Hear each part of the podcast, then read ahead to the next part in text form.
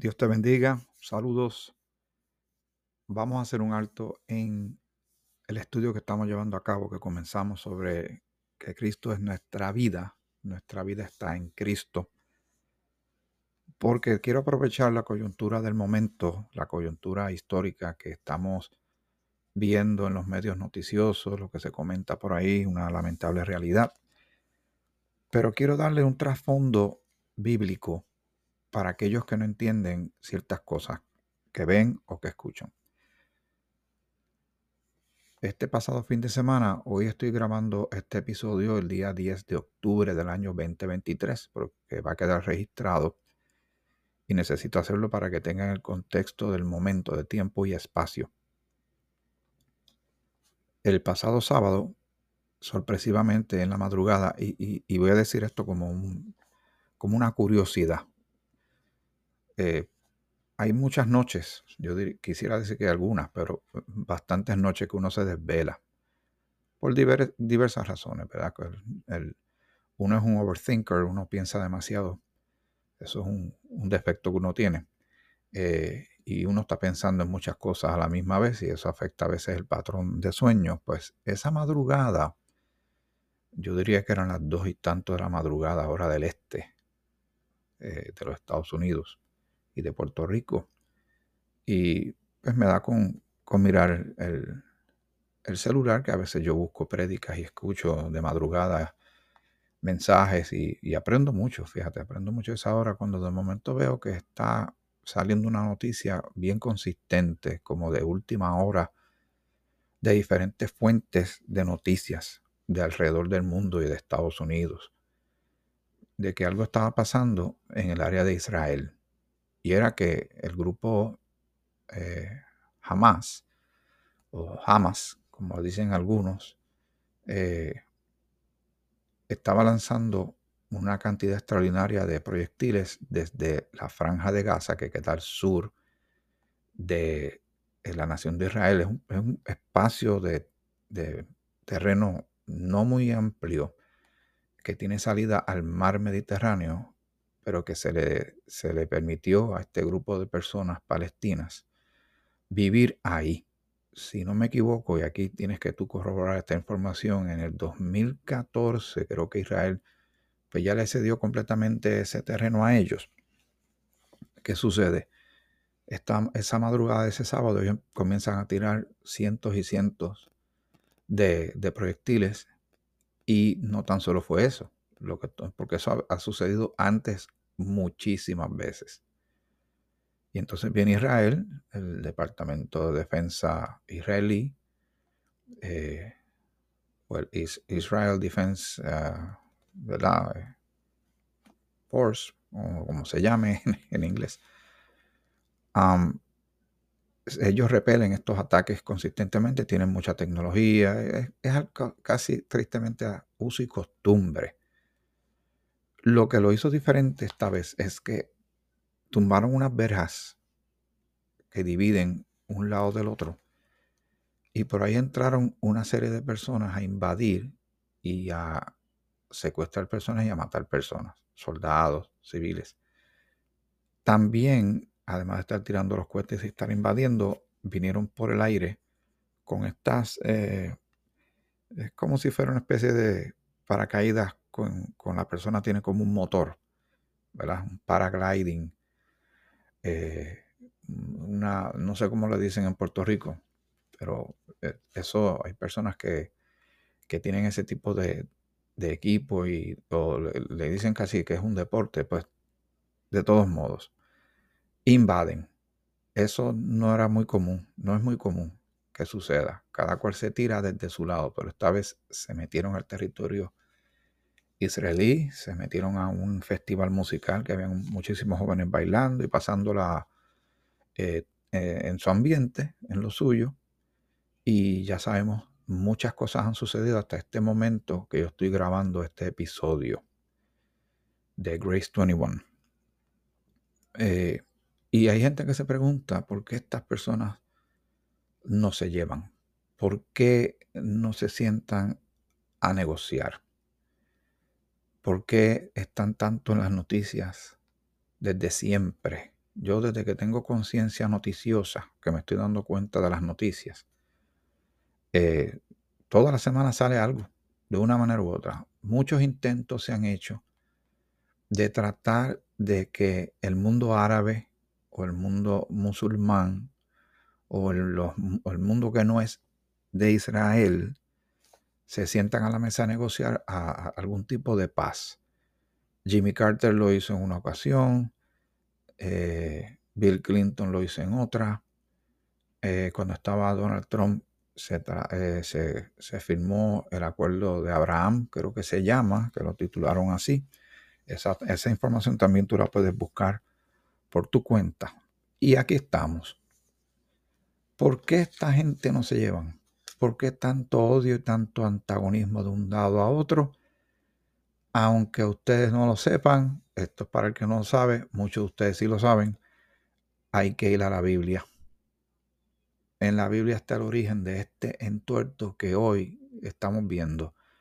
Sí, han habido unos encuentros más recientes, más modernos.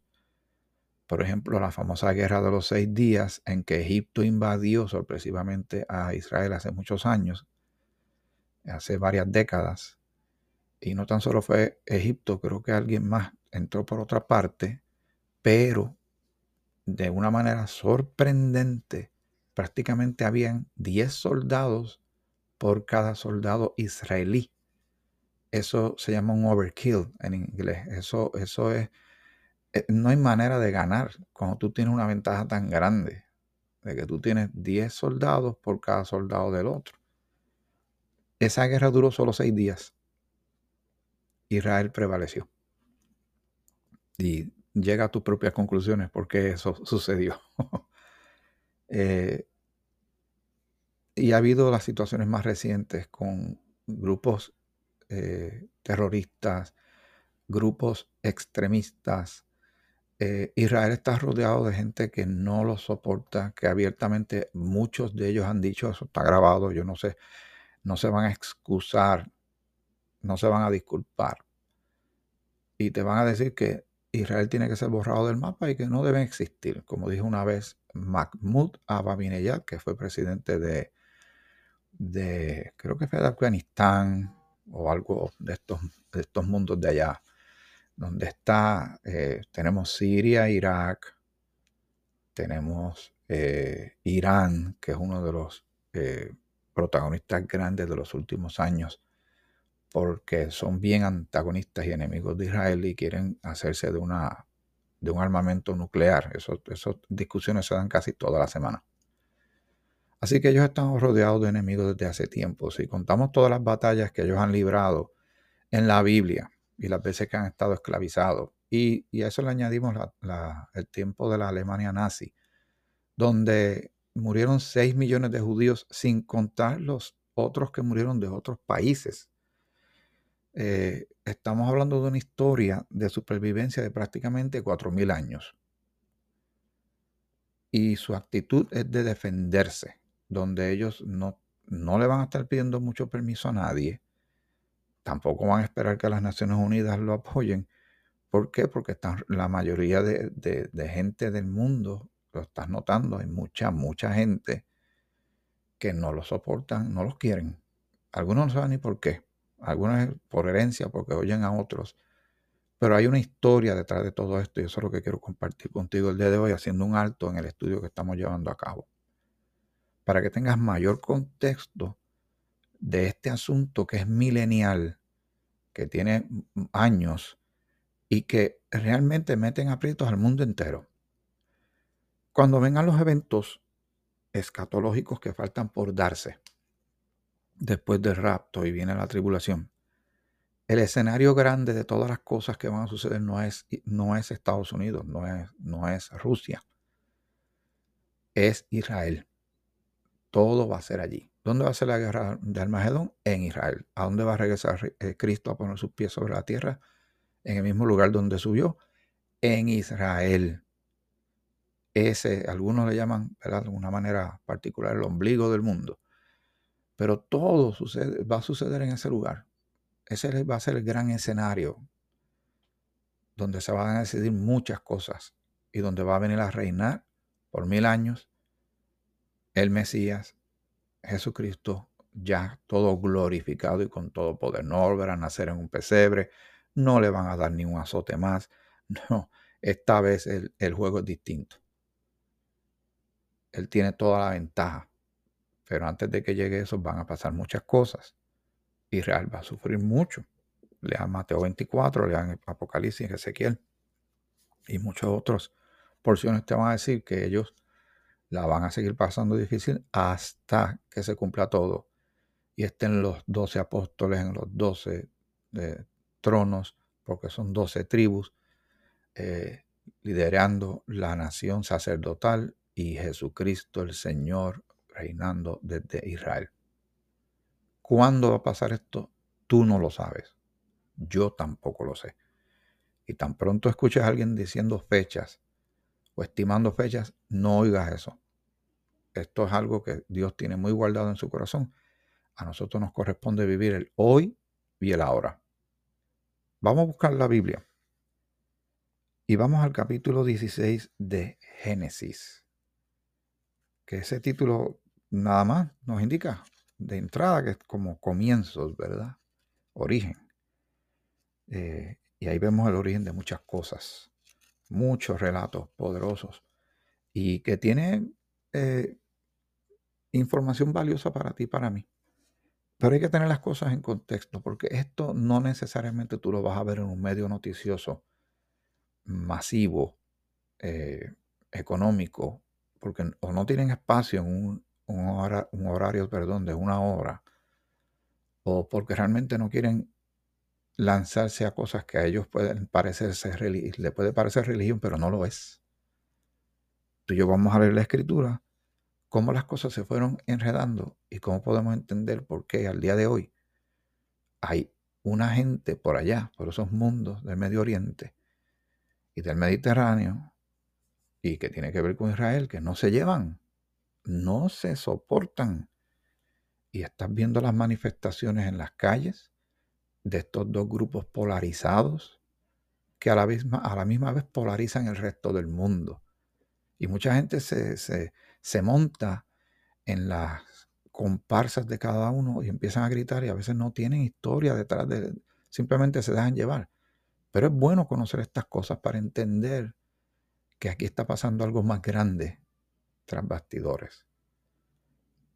El capítulo 16 de Génesis dice, Saraí, mujer de Abraham, y este nombre es importante porque en un momento dado le van a cambiar el nombre como se lo cambiaron también a Abraham. Sarai, mujer de Abraham, no le daba hijos y ella tenía una sierva egipcia que se llamaba Agar. Dijo entonces Sarai a Abraham, no Abraham, Abraham, ya ves que Jehová me ha hecho estéril. Te ruego pues que te llegues a mí, sierva, o a mi sierva, quizá tendré hijos de ella y, atendió Abraham al ruego de Sarai. Esto, eh, ¿cómo yo lo puedo explicar? Puede parecer hasta un tanto de humor, no lo tiene, pero es que es sorprendente. La lógica de esta mujer, primero que dice que fue que Dios la hizo a ella estéril. Está viendo que Abraham no tiene una, un heredero. Entonces ella le da una de sus siervas, egipcia, no es ni siquiera de la tierra donde están ellos. Y para que se llegue a ella, o sea, para que tenga intimidad, relación. Y dice, quizá tendré hijos de ella.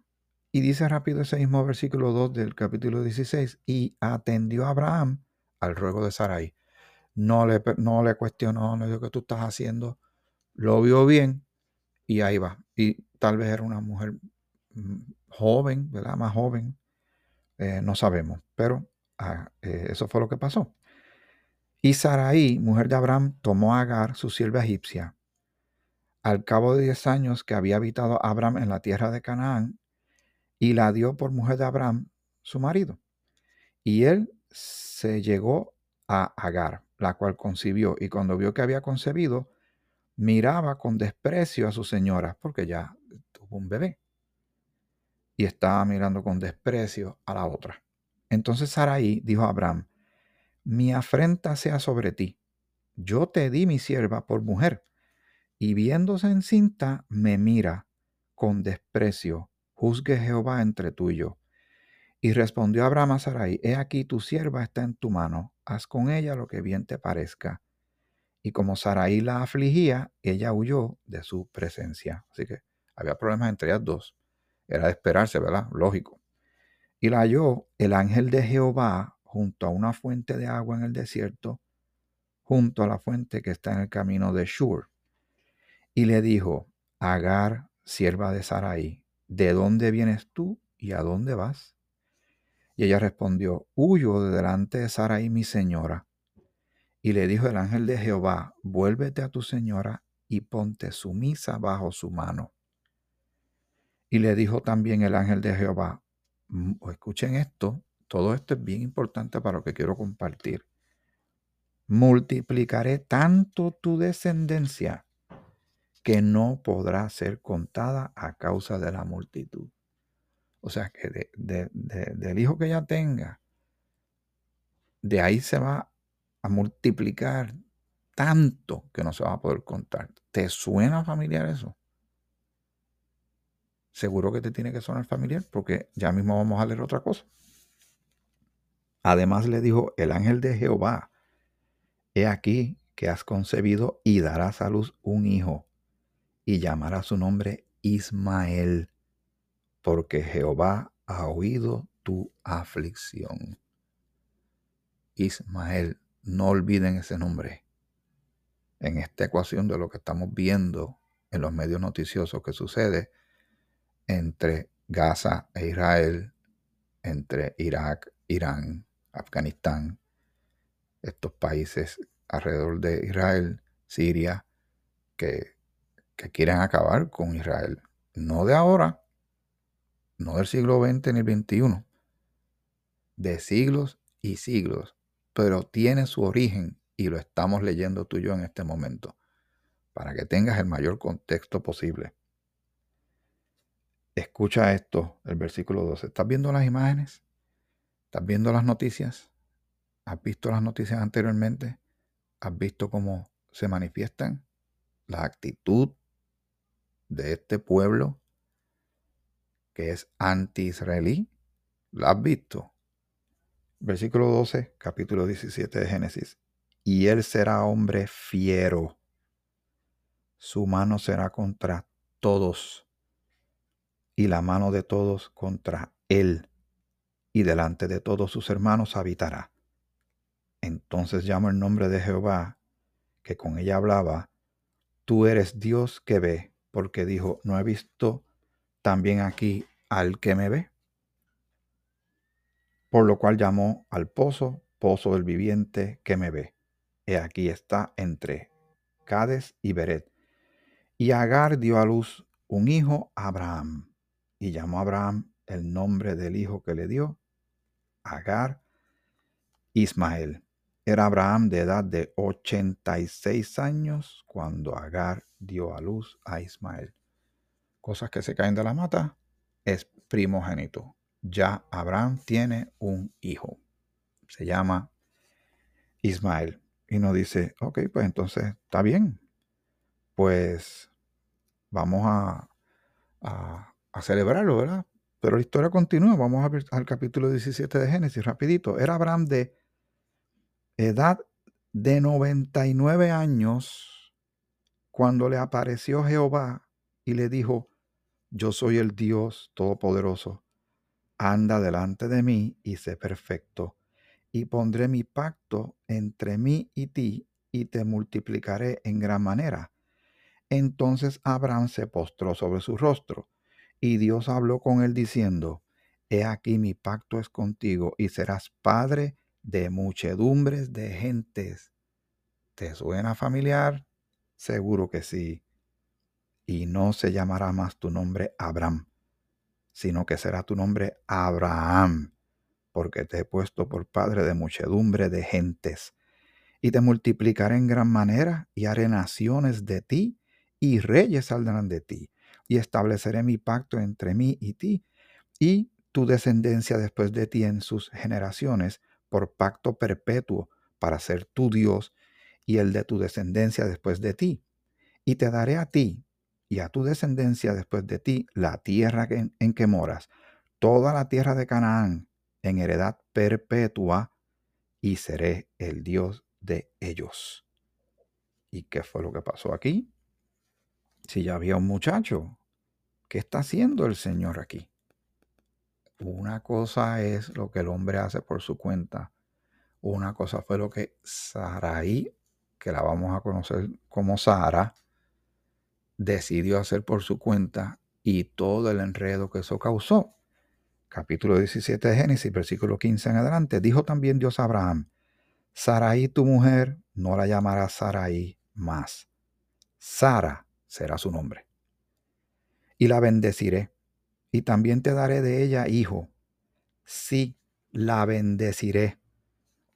Y vendrá a ser madre de naciones, reyes de pueblos vendrán de ella. Entonces Abraham se postró sobre su rostro y se rió y dijo en su corazón, a hombre de cien años ha de nacer hijo. Y Sara, ya de noventa años, ha de concebir. Y dijo Abraham a Dios, ojalá Ismael viva delante de ti.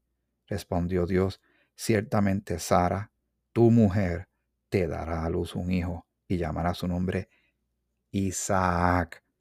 Tienes a Ismael y ahora entra en quién en juego Isaac y confirmaré mi pacto con él como pacto perpetuo para sus descendientes después de él.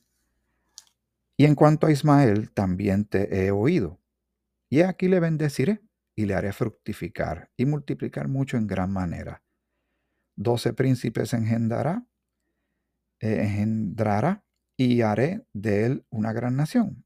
Mas yo estableceré mi pacto con Isaac. Anota eso. ¿Quién está hablando? ¿Y a quién le está hablando? Pues está hablando Dios. Está hablando con Abraham, el padre de la fe. Dice, y le haré fructificar y multiplicar mucho en gran manera. Doce príncipes engendrará y hará, haré de él una gran nación. Mas yo estableceré mi pacto con Isaac, el que Sara te dará, te dará a luz por este tiempo el año que viene.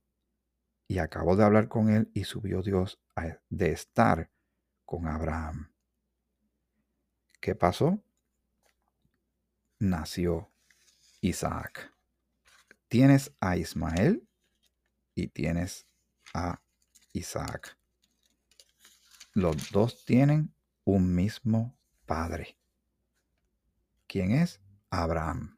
Hoy tú le preguntas a una persona del mundo árabe, musulmán, los que no son de Israel, ¿verdad? Que antagonizan con Israel. Pero ¿quién es tu padre? El, Dios te van a decir, Abraham es nuestro padre ve a Israel y al primer israelí, al primer judío que encuentres por allí, le dices, ¿quién es tu padre? Y van a decir, Abraham es nuestro padre. Aquí tenemos una pelea, una lucha por herencia, pero notaste, sí, Ismael nació, Dios le permitió que naciera y, y, le, y le dijo a su mamá que iba a ser una gran nación y iban a ser fieros iba a ser contra la gente y la gente contra ellos. Pero que se van a multiplicar también grandemente, muchísimo. Pero ¿con quién realmente Jehová hizo el compromiso? ¿Con, la, ¿Con quién? Con el hijo de la promesa que Dios le hizo, Abraham, con Isaac. Así que esa es la batalla que estamos viendo. La batalla del hijo de la promesa con el hijo de la esclava. En Gálatas, si no me equivoco, a ver si lo encuentro por aquí rapidito. En Gálatas, y estábamos leyendo en Romanos recientemente 4, donde se habla mucho de, Abraham, y en Hebreos capítulo 11 también se habla de la fe de Abraham, porque Abraham realmente le tenía fe a, a Jehová y le obedeció para salir del lugar donde estaba y le creyó, y Abraham le creyó. Y su fe le fue contada por justicia. No fue lo que hizo, fue creerle al Señor lo que le fue contado por justicia. Ese siempre es un tema maravilloso. Pero estoy buscando si lo encuentro en Gálatas, el capítulo 4, eh, a ver si encuentro exactamente dónde está, donde habla de, eh, de esta, de esta pelea que hay, esta división entre estos dos grupos, entre un hijo y el otro. Muy bien. Yo sé que en la parte final, en el versículo 30 de Gálatas, dice, mas, ¿qué dice la escritura? Echa fuera a la esclava y a su hijo, porque no heredará el hijo de la esclava con el hijo de la libre. El 31 dice, de manera, hermanos, que no somos hijos de la esclava, sino de la libre. Todo esto tiene una enseñanza espiritual, tiene un mensaje de parte de Dios. Para hacer una historia complicada, sencilla, los de Israel los que son los hijos de la promesa. Esos son los que tienen el sitial que Dios les da, porque fue porque Dios se los dio. Y los otros, que son los que están peleando también, exigiendo lo suyo, son los hijos de la esclava. Eso es lo que está pasando ante nuestros ojos, que lleva pasando desde hace muchísimo tiempo, sucediendo esta batalla tan grande, ¿verdad? Eh, que ha causado eh, la muerte a mucha gente, ha metido en problemas al mundo muchas veces y así seguirá hasta que se resuelva, hasta que el Señor Jesucristo venga y establezca su reino en la tierra. En Galatas, el capítulo 4, eh, el versículo 19 en adelante, el apóstol Pablo dice, hijitos míos, por quienes eh, vuelvo a sufrir dolores de parto hasta que Cristo se ha formado en vosotros. Quisiera estar con vosotros ahora mismo y cambiar de tono, pues estoy perplejo en cuanto a vosotros, porque estaba molesto con los de Gálatas, que después de estar en la gracia, cayeron en la ley otra vez. Decidme los que queréis estar bajo la ley, ¿no habéis oído la ley? Porque está escrito que Abraham tuvo dos hijos, uno de la esclava, el otro de la libre. Pero el de la esclava nació según la carne, o sea, según lo que hizo Sara. Saraí, el plan de Saraí fue una determinación, como quien dice, humana. No fue voluntad de Dios. Dios tenía un plan, pero como no esperaron, eh, pero el de la esclava nació según la carne, más el de la libre, en este caso hablando de Sara, por la promesa. Así que nosotros también espiritualmente estamos, ¿verdad? Relacionados con la libre, con la promesa de Dios, con la salvación de Jehová por medio de Jesucristo, porque todo tiene que ver con Cristo. Pero quería traer este, este alto, porque estás viendo las noticias y ves esta polarización. Y tal vez gente que tú conoces eh, se hace la misma pregunta, ¿por qué esta gente no se acaban de sentar a tener una diplomacia? Es difícil, es bien difícil. esto se ha ido cocinando por varios, un par de milenios y, y se ha ido agrandando y se va profundizando y va pasando de una generación a la otra. Y es bien difícil que se sienten a negociar. Ahora bien, y con los segundos que me quedan, esto es un tema para otro día. Cuando venga el anticristo, el anticristo va a ratificar un pacto de paz entre esos dos grupos y la gente va a quedar sorprendido de que él logró lo que nadie había podido hacer en la historia humana. Una paz entre esos dos. Una paz entre los de Ismael y los de Isaac. Porque de Isaac sale Jacob y de Jacob sale, eh, sale y nace la nación de Israel. Interesante, pero muy serio. Esto es un poquito de trasfondo. Es más, ¿verdad? Pues, se puede elaborar mucho más, pero quise hacer esto en este momento por lo que estás viendo y tal vez mucha gente esté preocupada. Todo en las manos del Señor y todo en el tiempo del Señor. Hasta aquí el programa, este episodio de hoy de Grace 21, Gracias para el siglo XXI. Que el Señor te bendiga, te bendiga mucho.